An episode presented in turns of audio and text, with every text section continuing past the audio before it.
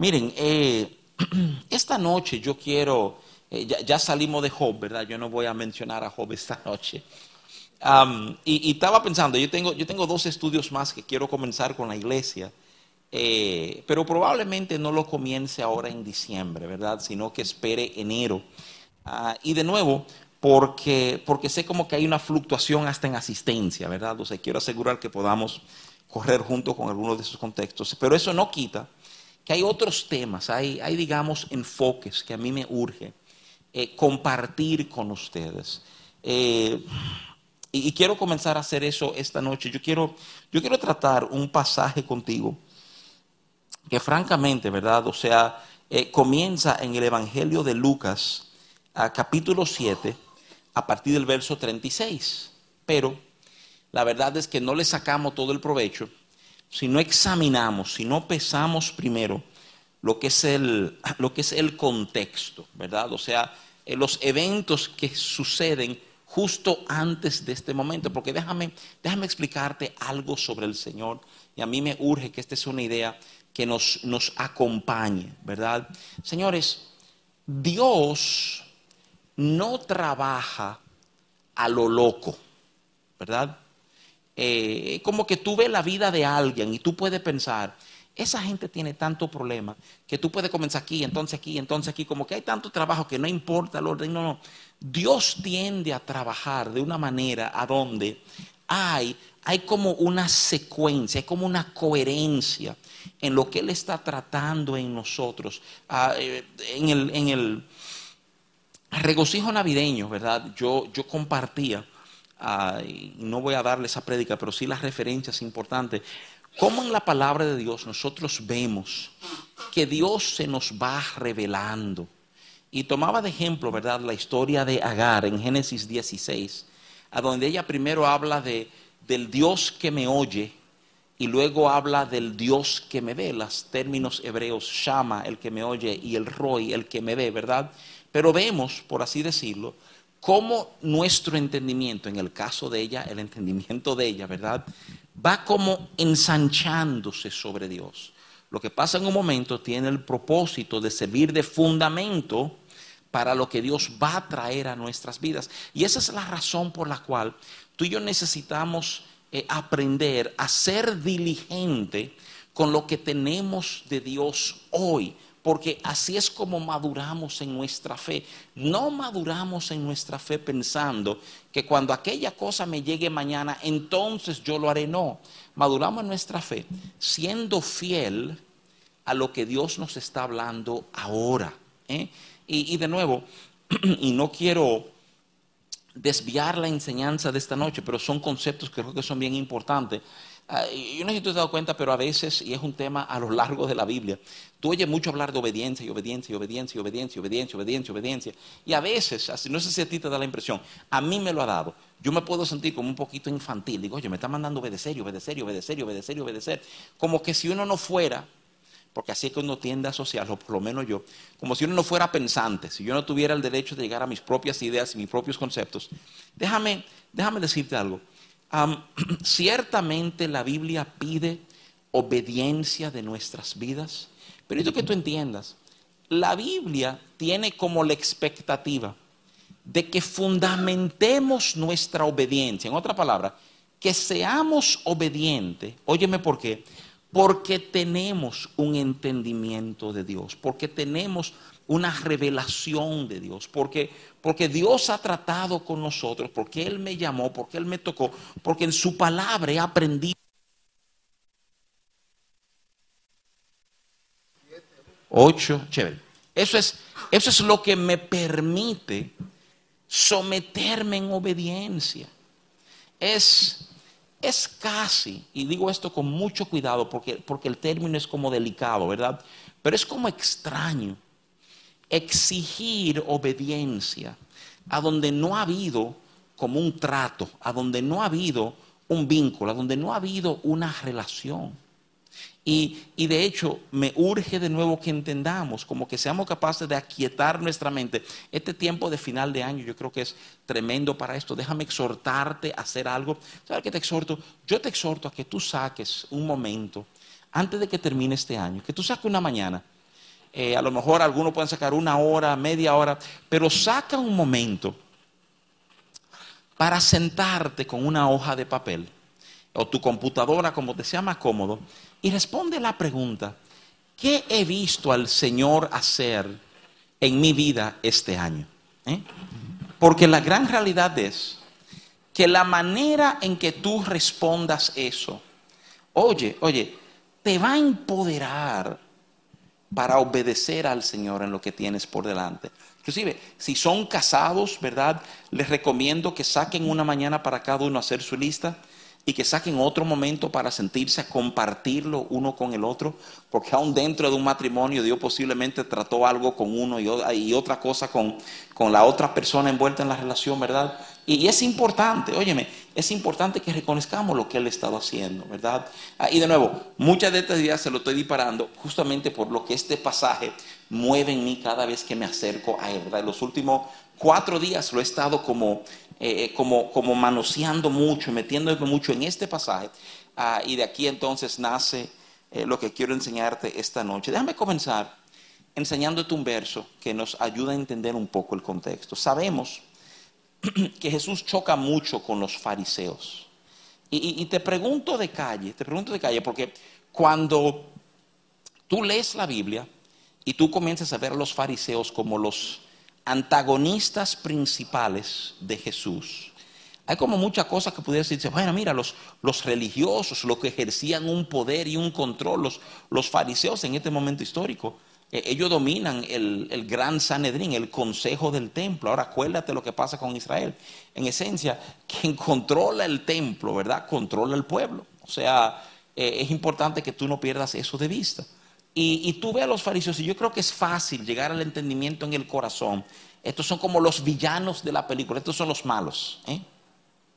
Pero si soy muy honesto, yo no estoy convencido per se que eran personas malas. Ciertamente entre ellos había manipuladores y personas que estaban más en mantener un, tema de poder que en, en, ser transparentes con el Señor. Pero aquí hay un verso que yo quiero enseñarte, que yo creo que es uno de esos versos que cuando lo entendemos bien, entramos como con mucho cuidado a criticar a los fariseos porque comenzamos a ver como un tipo de espejo que señala nuestras vidas. Mira lo que dice Lucas 7, verso 30. Lucas 7, 30. De nuevo te lo doy como contexto a lo que quiero compartir contigo esta noche. Dice, más los fariseos y los intérpretes de la ley desecharon los designios de Dios respecto de sí mismos no siendo bautizados por Juan. La nueva traducción viviente, ese mismo verso dice así, dice, pero los fariseos y los expertos en la ley religiosa no aceptaron el plan de Dios para ellos, porque rechazaron el bautismo de Juan. ¿Eh? Yo creo que ese, ese solo verso nos daría material para uno hablar y examinar y revisar no solamente el accionar de los fariseos, sino el mismo accionar nuestro, ¿verdad? En un momento, Lucas, que se había fajado a averiguar todo lo que había pasado con Jesús, para hacerlo conocer a Teófilo, el amigo a quien él le dirige el Evangelio de Lucas y el libro de los Hechos, ¿verdad? Si tú no lo sabías, el libro de los Hechos, si fuera una película, se llamaría Lucas 2, ¿verdad? O sea, porque, porque es una continuación del Evangelio de Lucas. Hace este señalamiento. Cuando te retrata a los fariseos, tú dices, bueno, pero ¿cuál es el problema de los fariseos? Y no son tipo noble que le han enseñado de Dios al pueblo y son los líderes religiosos, es verdad. A veces los líderes religiosos tienen problemas con la gente porque los líderes te están diciendo se debe ser así, la gente quiere hacerlo de otra manera. Pero no es que eran tipos malos. Yo creo que este verso te ayuda a entender cuál es el problema real de los fariseos. El, el problema real de los fariseos, ¿verdad? se encuentran en que ellos son, por así decirlo, los expertos, las autoridades en las cosas de Dios.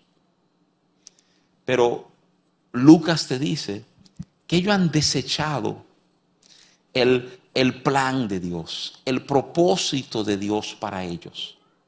Eran los que, los que urgían al pueblo a buscar de Dios, pero de alguna manera sus vidas se habían distanciado de lo que Dios estaba haciendo en ese momento. Y de nuevo, miren, miren el uso de palabras. El uso de palabras es importante. O sea, no te dicen, ¿verdad? Eh, que otros lo habían obligado a decir, no, no.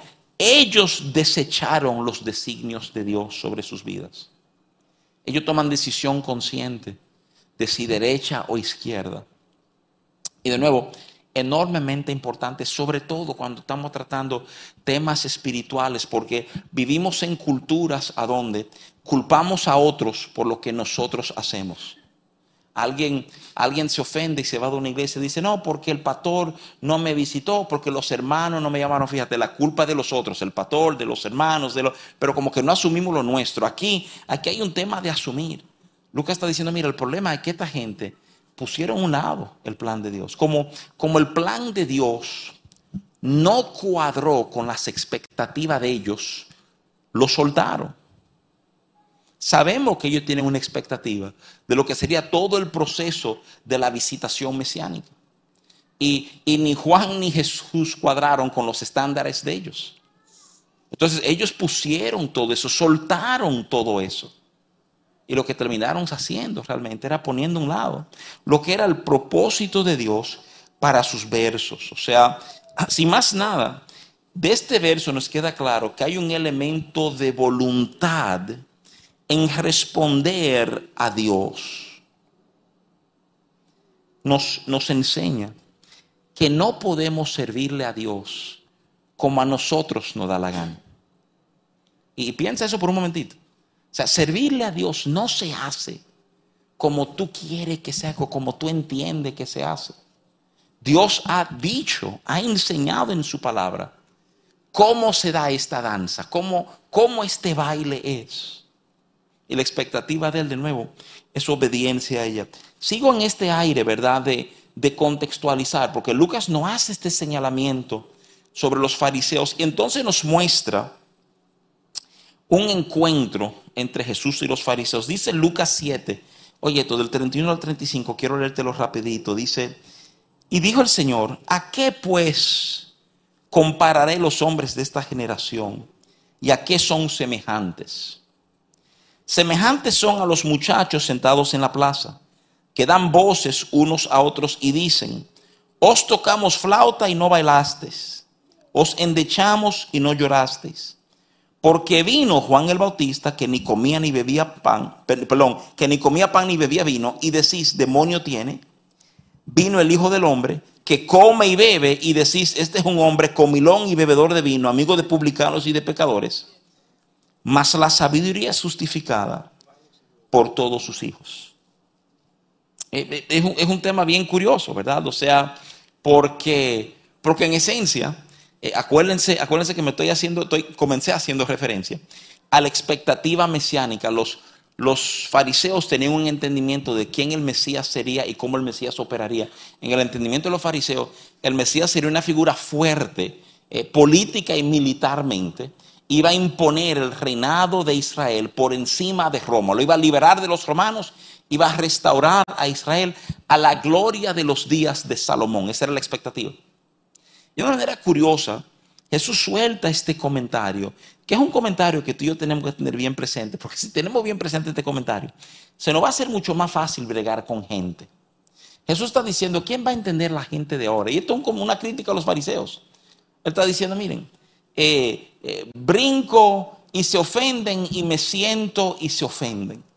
Eh, como bien dice, con ustedes nadie gana. Ustedes siempre van a encontrar qué criticar, qué señalar, ¿verdad? Y, lo importante de un verso como este es que un verso como este te ayuda a captar, y, de nuevo digo esto con cuidado, lo ridículo que somos las personas que tememos el que dirán. Porque lo que Jesús está diciendo es, óyeme, siempre van a decir algo. Siempre van a decir algo. Si tú haces, te van a criticar por haber hecho. Si tú no haces, dirán que tú eres un vago. Pero si tú crees que por no hacer, tú te vas a exonerar la crítica, te vas a exonerar los comentarios, entonces tú no has entendido cómo esta gente opera. Así, así es que el mundo opera. ¿eh? Y, me impresiona que Jesús lo resalta, ¿verdad? Y quiero recordarte, los fariseos tenían esta liga. Yo quisiera decir, no, y estaban completamente en Dios, pero, pero la visión es un poquito más amplia. Lo de Dios se había legado con los temas políticos y los temas de control, ¿verdad? Habían, habían alianzas entre familias específicas, inclusive alianzas con personas fuera del Sanedrín, o sea, para mantener control. Ananías y Caifás, el sumo sacerdote y su suegro, se habían estado turnando el liderazgo del Sanedrín y de los fariseos por muchos años a esta altura. Todo en colaboración con las autoridades romanas. Un momento, un momento difícil. Ahora, ¿qué pasa? Mira lo impresionante. Lo impresionante del caso es, para que, para que pueda pesar eso en tu corazón, estos fariseos, vamos, vamos a decir, chévere, eh, medio manipuladores, medio, pero, pero los que más sabían de las cosas de Dios, había entre los fariseos como, como este tipo de hambre de estar cerca de Jesús. Yo creo que eso es un detalle interesante. Eh, podemos cuestionar los motivos. ¿eh? Juan 3 parece enseñarnos que Nicodemo, quien era un fariseo, tenía un interés genuino en entender a Jesús. Yo no sé si Simón, Simón es un fariseo, que después de Jesús hablar de esta manera, lo va a invitar a su casa a comer. De hecho, ese es el pasaje que quiero examinar con ustedes.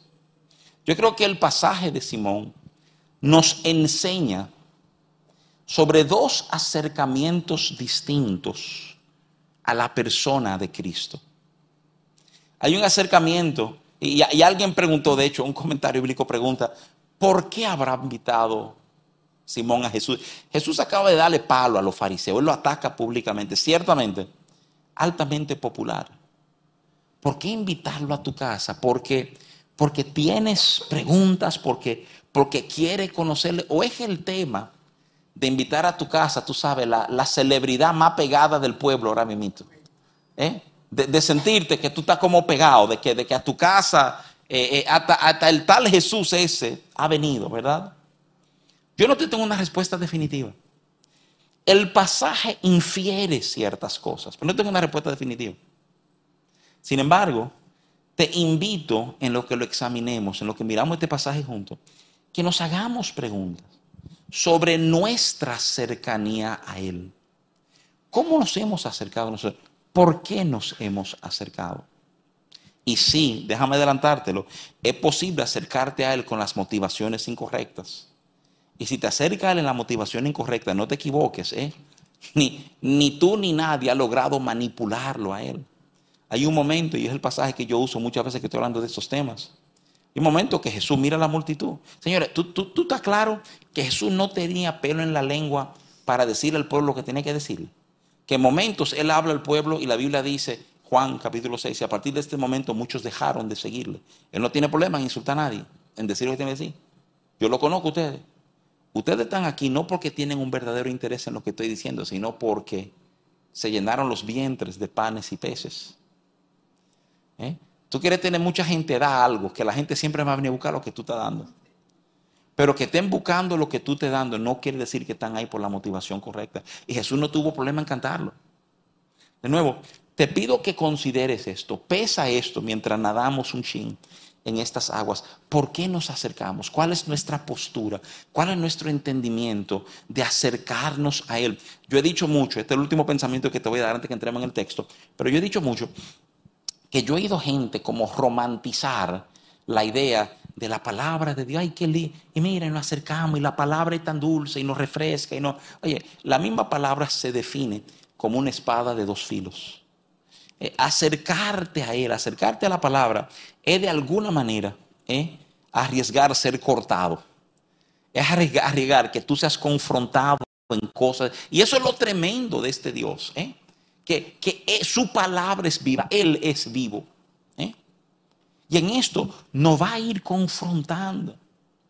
Mi, oración siempre ha sido que el Señor no nos permite llegar a un momento donde nos adormecemos a sus confrontaciones. Porque mientras estamos siendo confrontados, está todo ahí para que cambiemos llegamos a lo que debemos hacer, ¿verdad? Miren, déjenme, déjenme llegar aquí. Dice, este es el pasaje que quiero examinar contigo, Lucas capítulo 7, a partir del verso 36. Déjame leerte los primeros dos versos. Dice, uno de los fariseos rogó a Jesús que comiese con él. Y habiendo entrado en casa del fariseo, se sentó a la mesa.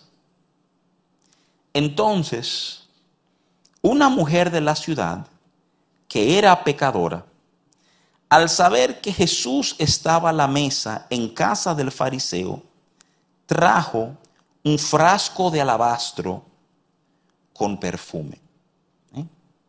Y de nuevo, ese es el escenario, eso es lo que nos, nos presenta, ¿verdad? Eh, Lucas. Nos dice que Jesús, primero nos hace el señalamiento del corazón de los fariseos, nos muestra a Jesús confrontarlos y en esencia decir, lo de ustedes está en la crítica, ¿verdad? Y entonces, de manera particular, un fariseo, y es la palabra que usa la Biblia, les ruega, les solicita encarecidamente, ven a mi casa, ven a mi casa, cenemos, cenemos juntos, vamos a hacer un banquete, yo quiero invitar a mi gente, quiero que tú lo conozcas, quiero que tú estés en medio nuestro.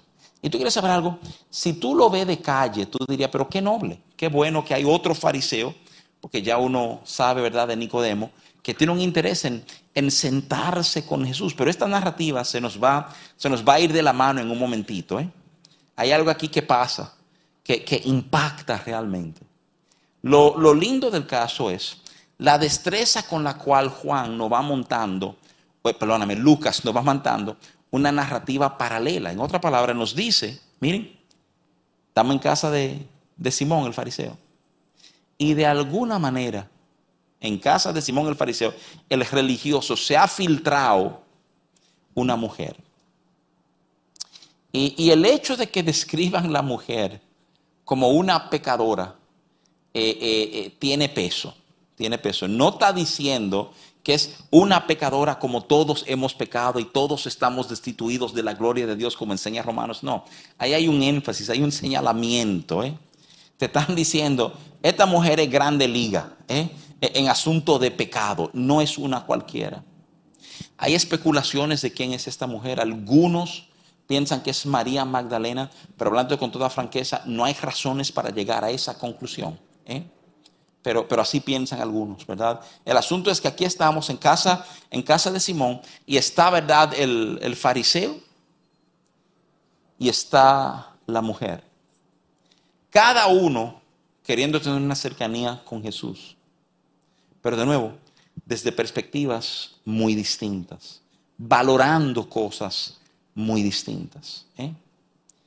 Esta mujer me hace pensar, yo no sé si tú has invertido un tiempo ahí o no, pero, pero me hace pensar en el leproso de Mateo 8. Mateo 8 eh, es un pasaje que usamos mucho, los primeros dos versos de ese pasaje habla de un leproso que se le acerca a Jesús y le dice, eh, yo sé que si tú quieres, tú puedes, eh, tú puedes sanarme, puedes limpiarme. Y Jesús, la Biblia dice que extendiendo la mano lo tocó y dice, sí, yo quiero, y el tipo queda, queda limpio. Pero si tú lees la narrativa con cuidado, tú te vas a dar cuenta que a donde está Jesús hay una multitud. Y que, y que los leprosos no podían estar ni remotamente cerca donde había una multitud. Inclusive, eh, la ley, el castigo, mira, la lepra era una sentencia de muerte, la lepra te iba a matar en el tiempo. Pero si un leproso estaba entre gente, la consecuencia de la ley era apedrear la muerte ahí mismo. O sea, estar entre un grupo era literalmente abrazar la muerte, ¿verdad? O sea, y la Biblia lo que nos dice que hay una multitud. Yo no sé si él se quedó callado, medio escondido y al final se da a conocer, pero la realidad es que de alguna manera él tuvo por ahí, él no debió haber estado por ahí, él estaba arriesgando todo, ¿verdad? En este acercamiento. Esta mujer, esta mujer, esto no era, esto no era un secreto de que no, que nadie sabe que ella se dedica, pero maneja un Mercedes. No, no, no, no. Sabían quién era ella. La narrativa te lo infiere, una pecadora. Y de alguna manera esta mujer se la ha ingeniado para entrar a la casa de Simón. Y esto es importante, te lo quiero resaltar y perdóneme por, por pararme aquí un momentito, pero es un mensaje de mucho peso. Es en Capernaum. La Biblia enseña que Jesús habitó en una casa en Capernaum con sus discípulos. Tú lo vas a encontrar en Marcos capítulo 2, verso 5. Es aquella historia de esos amigos que traen un paralítico y por la multitud no entraron por la puerta, sino que se le ingeniaron trepar techo, brincar de azotea en azotea hasta llegar a la casa donde estaba Jesús y romper el techo para bajar. Yo no sé si tú lo sabes, pero el verso 39, oh, perdóname, el verso 5, estoy en Marcos 2.5, dice así, dice, al ver Jesús la fe de ellos, considérate por un momentito, él no está viendo la fe del inválido, él está viendo la fe de los amigos. Dice, al considerar, al ver Jesús la fe de ellos, dijo al paralítico, hijo, tus pecados te son perdonados. El, el poder de la fe. Yo sé que muchas veces tomamos como una postura, y de nuevo quiero decir esto respetuosamente, pero es necesario que lo digamos, medio pasivos en cuanto a Dios. Decimos, decimos, no, si Dios quiere, lo hace. Si Dios quiere sanar, Él sana. Si Dios quiere moverse, Él mueve. Dios es autónomo, Dios es soberano. Pero tú sabes que mientras más tú lees sobre Jesús y el operar de Jesús, tú te das cuenta que la fe provocaba que Jesús hiciera y respondiera de ciertas maneras. Dime qué cosa.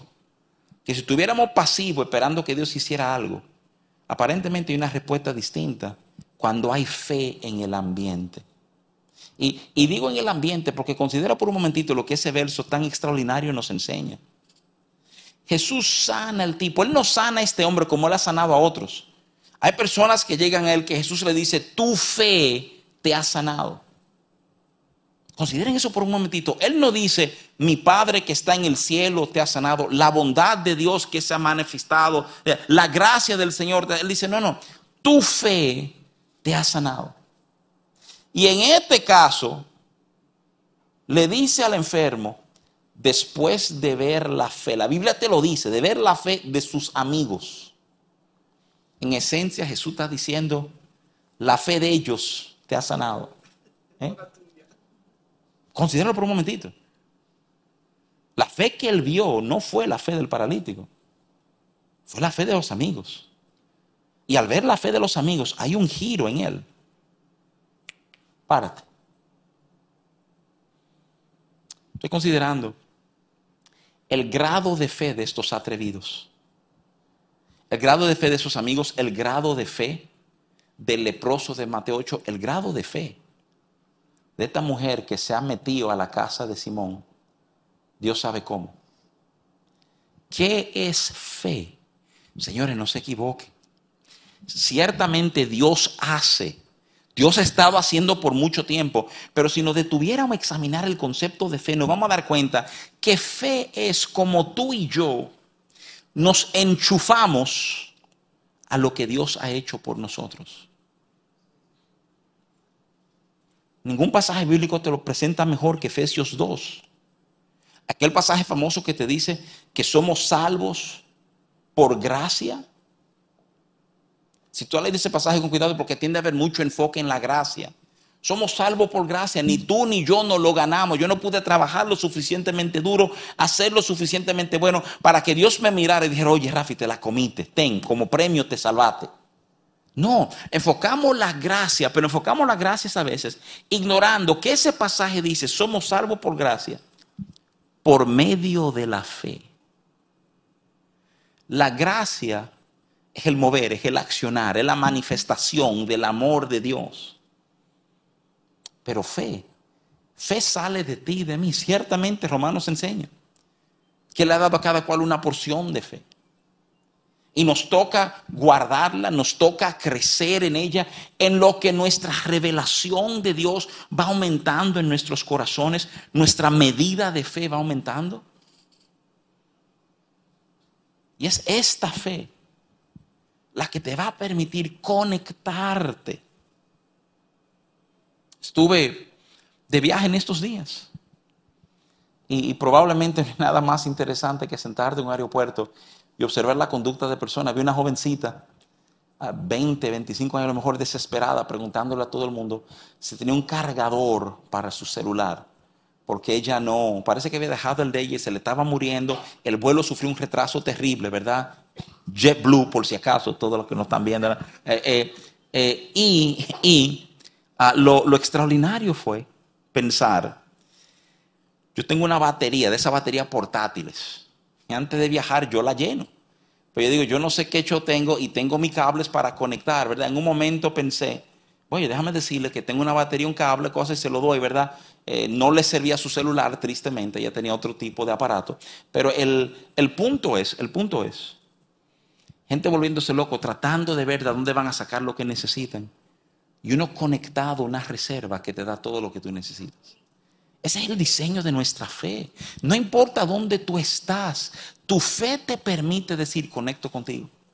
Y al conectar contigo todo lo que necesito, y tú quieres saber algo, uno de los mensajes que estoy preparando, aunque me adelante, es un mensaje para que lleguemos a considerar, a entender cómo Dios nos responde. Señores, una y otra vez en la Biblia sobre todo en el Nuevo Testamento, donde tenemos mayor claridad del trato de Dios con nosotros, nos dicen que Dios nos responde desde sus riquezas en gloria.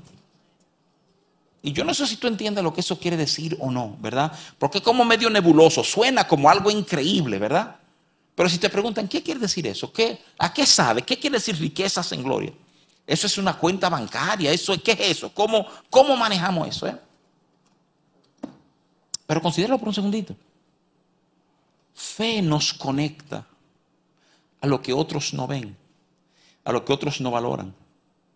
Hay un ejemplo de fe, y mi idea no era enseñar de fe esta noche, pero ya que estamos por este camino, hay un ejemplo de fe, que son uno o dos ejemplos. Esto se encuentra temprano en Juan, si mal no estoy, está en el Evangelio de Juan, capítulo 2, habla de Jesús en la boda de Caná, y en la boda de Caná se da un intercambio bien curioso. Yo siempre he dicho que a mí me encanta eh, la forma en que Juan escribe. Eh, a diferencia de los otros evangelistas, los sinópticos, la, gran diferencia entre los evangelios sinópticos y el evangelio de Juan es que el evangelio de Juan te maneja la deidad, quién es Cristo, desde el primer capítulo, desde el primer verso. Los otros evangelios es un proceso de ir descubriendo quién es Él. Y entonces Juan comienza bien profundo. En el principio era el verbo y el verbo estaba con Dios. Y el verbo de esta figura dice, ay, qué profundo, ¿verdad? Inmediatamente cuando te presenta ese verbo, te lo presenta en una fiesta. Te lo presenta en una boda. A donde la gran crisis de la boda es que se le acabó la bebida. Eh, no es que se enfermó uno, es que no hay más bebida. Señores, y estas no eran de que bebida para la tarde. Esta gente bebían por días. ¿eh? Y hay este intercambio medio torpe, si tú lo lees, si tú lo lees rápidamente. Ese intercambio entre María y Jesús, a donde María es quien viene y que le dice, mira, aquí hay un problema. Y le dice, se le ha acabado el vino. Y Jesús le responde a ella, le dice, mujer, no ha llegado mi hora, como diciendo, casi, uno casi puede interpretarlo como, bueno, pero problema de ellos, yo no puedo resolver ese tema ahora mismo, ¿verdad? Y, de alguna manera, María que lo entiende, que lo conoce, su próxima respuesta lo que él le, él le ha dicho, no es mi hora, no es mi tiempo, y la respuesta de ella es decirle a los siervos, miren, ven acá, hagan todo lo que él le diga. ¿eh? ¿Qué entendía María? Señores, esto está siendo grabado, déjame ser bien claro. ¿eh? Esa es la base para mucha de la teología mariana. La teología que dice que María es la madre de Dios y tú puedes ver cómo ella le impone a Jesús qué hacer. Déjame proponer que esto no es una dinámica de autoridad, lejos de ser una dinámica de autoridad. Lo que tú estás viendo es un retrato de lo que nuestra fe produce en el Dios que nos ama. Oye, oye lo que está pasando el vínculo de ellos, el afecto que él le tiene. Aún él diciendo, no es mi hora. Cuando él está diciendo, no es mi hora, él está diciendo, literalmente, yo no debo comenzar a hacer milagros ahora. Jesús fue estratégico. En el Evangelio de Marcos se llama el secreto mesiánico. Jesús sana gente y le dice, no le diga a nadie. No dice, ¿por qué él está haciendo? ¿Y por qué él está haciendo? ¿Y por qué Jesús entendía este asunto de redes sociales mejor que tú y yo. Él tenía, no estoy jugando, él tenía, lo que dicen los eruditos, los teólogos dicen, él tenía que controlar cómo se iba sabiendo de él. Porque si se sabía de él muy rápido, muy fuerte al principio, Roma iba a reaccionar en contra de ellos antes de que él pudiera dar las enseñanzas que él tuviera que dar. Lo que tú estás viendo es una administración. Él está diciendo, cállate, no diga nada, no diga nada. Ve con eso, no, no venga conmigo, vete a tu casa y dile a ellos lo que pasó allá. Él se administra. Pero de nuevo, volviendo a la boda en Caná de Galilea. Haz todo lo que él va a hacer. Después de él decir, este, no debo comenzar aquí. Y déjame pintártelo de esta manera, por la fe de una mujer que le conocía, él hizo lo que se pidió de él. Yo creo que probablemente no hay un retrato más impactante de fe que ese intercambio, lo que la fe produce, lo que la fe no permite hacer, cómo la fe no conecta con el que sí puede resolver nuestros problemas. Eso es espectacular. El verso 39 de Lucas 7 dice, cuando vio el fariseo que le había convidado, dijo para sí, este, hablando de Jesús, si fuera profeta, conocería quién y qué clase de mujer es la que le toca, que es pecadora. A mí me encanta como, como Lucas, ¿verdad? Inspirado por el Espíritu Santo, retrata el corazón de este tipo. La mujer entra, no pasó desapercibida. El mismo dueño de la casa la ve. Y la Biblia nos dice que ella busca donde está Jesús sentada, sabía quién era él. Y comienza este proceso de llorar y eh, con sus lágrimas sobre sus pies, ¿verdad? Algunos han confundido, pero ¿cómo que llegó sobre sus pies si está sentada, si viene detrás de ella? Eh, un tema cultural, acuérdate que los judíos no tenían mesas como tú y yo tenemos mesas. La mesa era en esencia a nivel, eh, digamos, de cadera, era en el suelo. Tú te arrodillabas y cuando tú te arrodillado tus pies están atrás de ti, no están alante de ti, ¿verdad? Entonces esta mujer está eh, sobre los pies de Jesús y provoca una respuesta el retrato del primer corazón, del que invitó a si él fuera profeta. Este es el asunto. Este tipo no estaba convencido de quién era Jesús.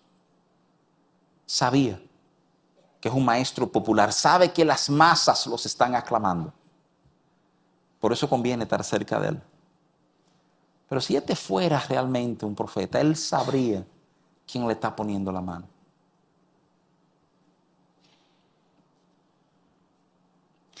En el verso 44. Déjame darte del 44 al 47 de esta cena. Y vuelto a la mujer, dijo, Simón, a su anfitrión, ¿ves esta mujer? Entré en tu casa y no me diste agua para mis pies, mas esta ha regado mis pies con lágrimas y los ha enjugado con sus cabellos no me diste beso. Mas esta, desde que entré, no ha cesado de besar mis pies.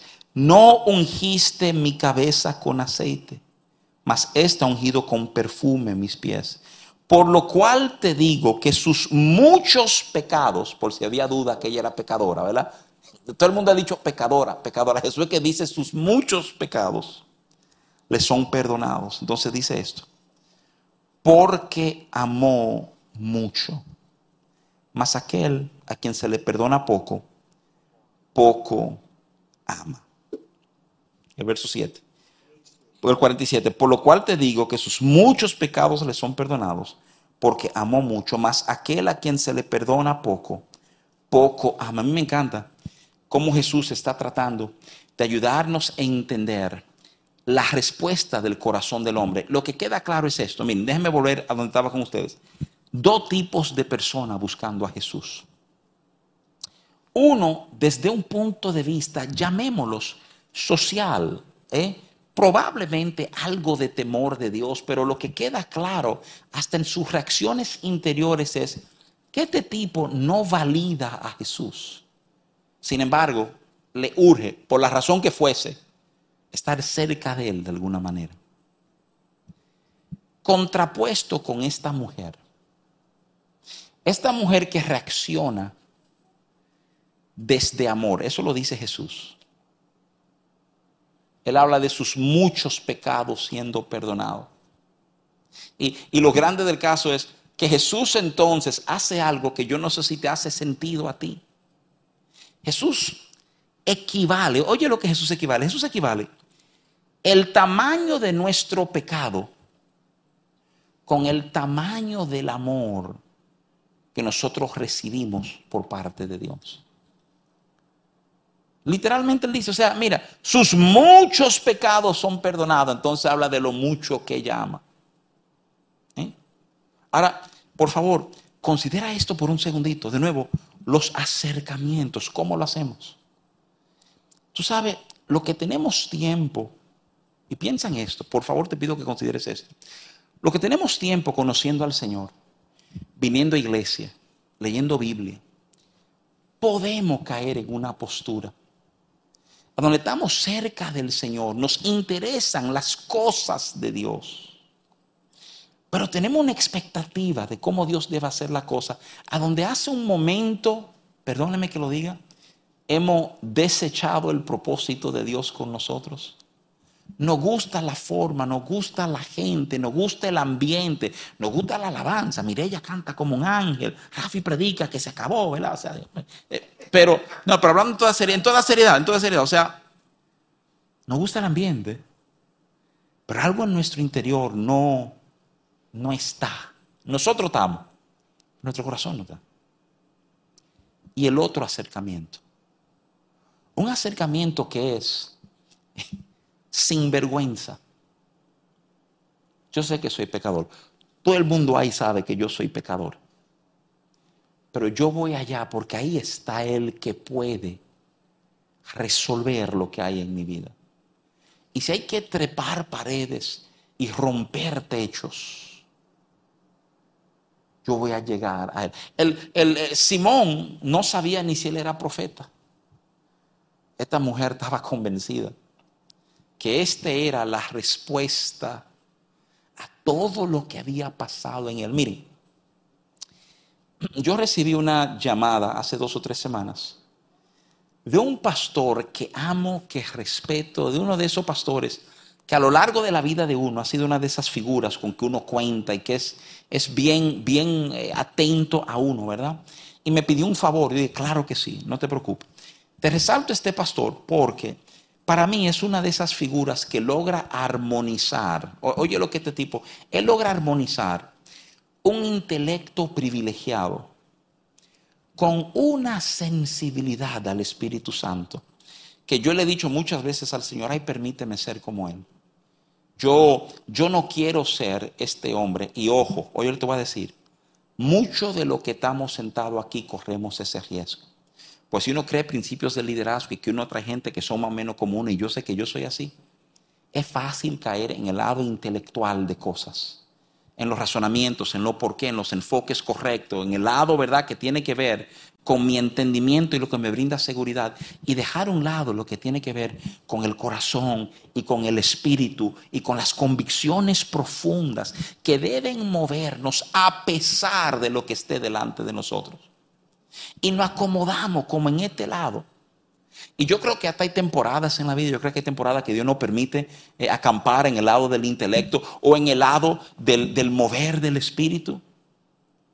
Pero tiene que haber en nosotros esta sensibilidad, este decir, mira, decirle algo, hablándote con toda sinceridad.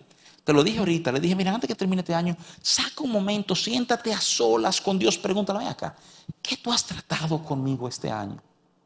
¿Qué vi y si tú quieres ver la lista difícil, pregúntale, ¿qué debía haber visto? ¿Cuántas cosas me enseñaste que a lo mejor yo no tuve atento? O no tenía en ese momento la actitud correcta con mi corazón. Miren, amados, yo quisiera saber que lo que es el fin de este año, el principio del año que viene, es un tiempo donde nosotros vamos a conectar nuestras almas con su espíritu. Y todo lo que Él quiera hablar, no decirnos, lo vamos a aprender a atesorar. Hay muchas cosas que Dios nos habla, que muchas veces ponemos un lado o, francamente menospreciamos. Esta historia es extraordinaria. Es extraordinaria porque, porque te muestra cómo nos acercamos. Me encanta cómo Jesús le resalta a Simón todo lo que no hiciste. Porque si la idea es trabajar a ese nivel, hay gente, y tú lo sabes, que viven atentos a lo que Dios no ha hecho por ellos. ¿eh? Lo de Jesús es un fenomenal ejemplo de que Dios no está desatento a lo que tú no hiciste. ¿eh? Tú no me lavaste los pies. Tú no me besaste, tú no ungiste mi cabeza con aceite. Y esta mujer no ha parado. ¿Eh? Dentro del pasaje, el verso que no te leí te enseña que Jesús conoce el corazón de él. Sabe lo que él está pensando, lo que él está maquinando en su interior. Déjame animarte, déjame animarte y exhortarte. Sí, sí, déjame decirte esto primero. Es, eh, eh, hay algo intimidante en entregarnos al mover del Espíritu. Uno se entrega al mover del Espíritu y es casi como si, si mi razonamiento ya no pesara como debe pesar. Pero te tengo que decir, nada te hará más bien que entregarte al fluir de su Espíritu. Que salgamos un poco de nuestras formas y de ahí que tú vas a ver Dios comenzar a sumar a tu vida. Y de nuevo, me encanta eh, lo que está escondido en el comentario de Jesús sobre esta mujer. Él habla de, del que mucho, mucho ha sido perdonado, mucho ama. Y lo importante de resaltar el amor, esto yo lo he dicho públicamente aquí, es que yo estoy convencido, si tú lees Efesios 3 del 14 al 20, que ese poder que opera en nosotros, ¿verdad? Está profundamente ligado a nuestro entendimiento de cómo hemos sido amados. Por eso Pablo está orando que ellos sean fortalecidos, ¿verdad?, en conformidad a sus riquezas en gloria en su hombre interior, para que habitando Cristo estemos arraigados y cimentados y que conozcamos lo largo, lo ancho, lo profundo, lo hondo de ese amor de Dios. Y después que habla de ese poder que actúa en nosotros y decimos, el poder es el Espíritu Santo, ciertamente el poder es el Espíritu Santo. Pero qué impresionante pensar que el Espíritu Santo, lo que Él hace en nuestra vida, está directamente conectado a cómo hemos entendido el amor que Dios tiene hacia nosotros. Entonces, cuando no hay mucha valoración de amor, no hay mucha valoración, perdóname, no hay mucha valoración de perdón, no hay mucha valoración de amor. Ahí es que hay una virtud en mirar hacia atrás y recordar desde dónde Él me sacó. Esa mujer pecadora lo resaltan. Este tipo anda sentándose. Jesús lo dice. Cuando, eh, antes de ir a esta cena, ustedes son un lío. Viene Juan que no come y no bebe y usted dice, ese tipo es un loco. Vengo yo y él lo dice, que como y bebo, ¿eh? Jesús lo está diciendo él mismo. Y dicen, este es un glotón y un bebedor de adelante, ¿eh?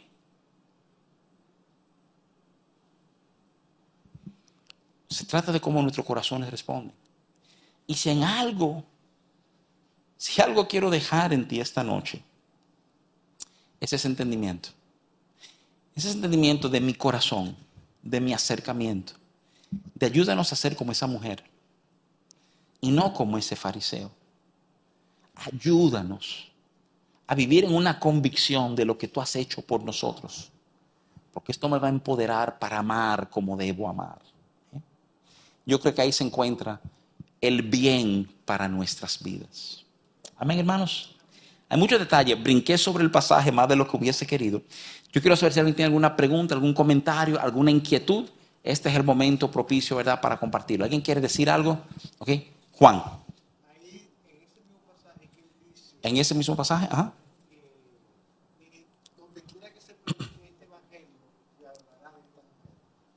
Mira, hay dos instantes de Jesús ser ungido. La mayoría de los, biblistas entienden que no es un solo sino que pasó dos veces. Y usualmente esa frase se asocia al segundo momento, ¿verdad? Pero lo cierto es, y es un buen punto a resaltar, ¿eh? que lo que hace esta mujer que rompe el frasco eh, de alabastro y este perfume de gran precio, dice, el Evangelio de Juan dice, ¿eh? Que este Evangelio no se predicará sin que se mencione esa mujer. ¿eh? Y uno dice, pero ¿cómo va a ser posible? Porque el Evangelio no es Cristo. El Evangelio, de nuevo, y quiero decir esto con mucho respeto, es mucho más amplio que decir, Jesús vino a salvar el hombre. El Evangelio es el entendimiento que Dios está en el negocio de redimir todas las cosas no solamente salvar el hombre, Él va a redimir, ¿verdad? El mundo. Tú puedes coger al Antiguo Testamento y reconectar con algunos de esos pasajes proféticos que hablan del mundo ser lleno del conocimiento de la gloria de Dios, así como las aguas cubren el mar. Oye, dije, no, que la gloria de Dios va a llenar el mundo. Oye bien el pasaje.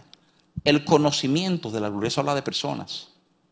¿Eh? Gente van a entender su gloria. La tierra, Romanos 8 habla, que anhela la manifestación de los hijos de Dios para ella ser redimida, ¿verdad? De la vanidad y la corrupción, la cual ella ha sido sujetada por el pecado del hombre. Hay una redención para todo, ese es el corazón. Braulio Portes lo llama, y es bíblico el concepto, la cristianización de todas las cosas, ¿verdad? Alberto.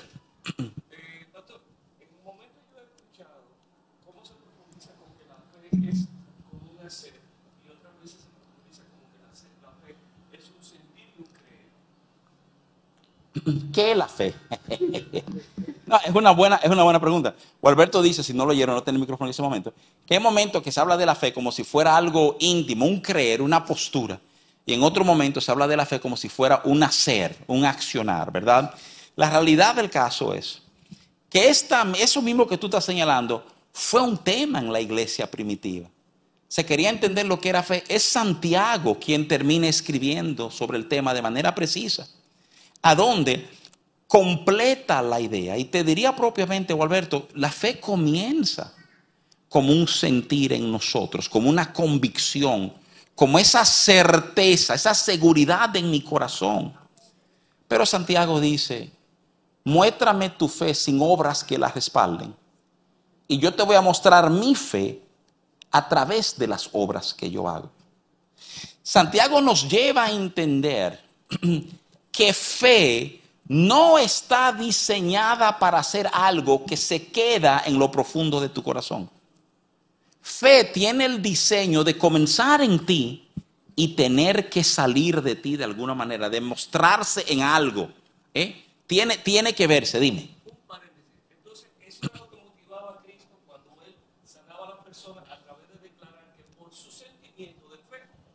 Un Mira, Alberto, yo creo que cuando Jesús comenzaba a decirle a gente, tu fe te ha salvado, tu fe te ha sanado, que te sea hecho como crees, es la otra frase que él usa, ¿eh? Todas esas frases es enseñándole al pueblo de Israel lo que fe realmente es y para qué sirve.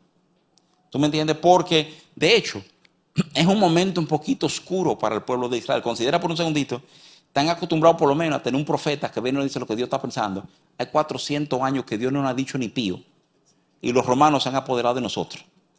¿Eh? O sea, era un momento oscuro. Entonces Jesús comienza a señalar para qué sirve la fe, ¿verdad? Y yo creo que es extraordinario, pero la enseñanza tiene muchísimo peso. Tu pregunta es de gran importancia. Porque de nuevo, si tú le preguntas a alguien en una iglesia, señores, tú estás en una iglesia, claro que tú crees en Dios, entonces puede decir que tú tienes algo de fe porque tú estás creyendo en algo que tú no ves. La pregunta es, ¿qué estás haciendo con tu fe? Si tú te consideras, si no te lleva maná de esta noche, llévate esa frase de Jesús. Viendo la fe de sus amigos, le dice, muévete. Tu fe puede mover cosas en la vida de otras personas. Si no te atreves a creer para ti, atrévete a creer para otro. Y, y esto es lo chévere de fe, que mientras más tú conectas a tu fe, más tu fe es fortalecida y va creciendo. ¿eh? Y llegamos a creer que eso es lo que Dios quiere y a vivir de una manera que persigue eso que Dios quiere.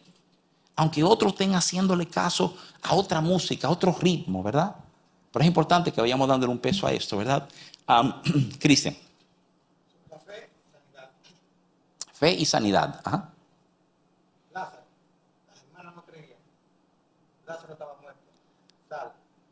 ¿De quién era la fe? Ya, yo quisiera tenerte una respuesta. Cristian está preguntando, ¿verdad? Jesús resucita a Lázaro. ¿Quién tuvo fe para eso? ¿Verdad? O sea, porque Lázaro está muerto, obviamente la fe no es de Lázaro. Las hermanas no estaban en un modo de creer. Eso es debatible. Ese pasaje se encuentra, ¿verdad?, en el Evangelio de Juan capítulo 11. Si tú escuchas justamente antes de resucitar a Lázaro, Jesús se para para dar una breve clase de escatología a una de las hermanas, que le dice, tu hermano va a resucitar. Y ella dice, claro que sí. Al final del mundo, después de la conflagración, que como entendieron los judíos, mi hermano resucitará. Jesús le dice, no, no, no, no, no, no. Tú no estás entendiendo. Yo te he dicho a ti, él le recuerda, yo te he dicho a ti, que el que me cree, aunque te dique muerto, vivirá. O sea, fíjate, él toma una mujer desesperada porque su hermano acaba de morir y le aclara una serie de ideas aquí. Hay algunos que enseñan, ojo, yo no estoy convencido que siempre tiene que ser así. Pero hay muchos que dicen, Jesús movió la fe de ella para empoderar su resurrección de Lázaro, ¿verdad? Muchos que apoyan esta idea que solamente se dan milagros a donde hay fe, utilizan los pasajes bíblicos de Jesús estar en Nazaret, cuando dice que él allá no pudo hacer muchos milagros porque no creían. Ya tú De alguna manera, fe está ligado al tipo de manifestación que podemos experimentar de parte de Dios. Marisabel, ¿tú quieres decir algo, mujer?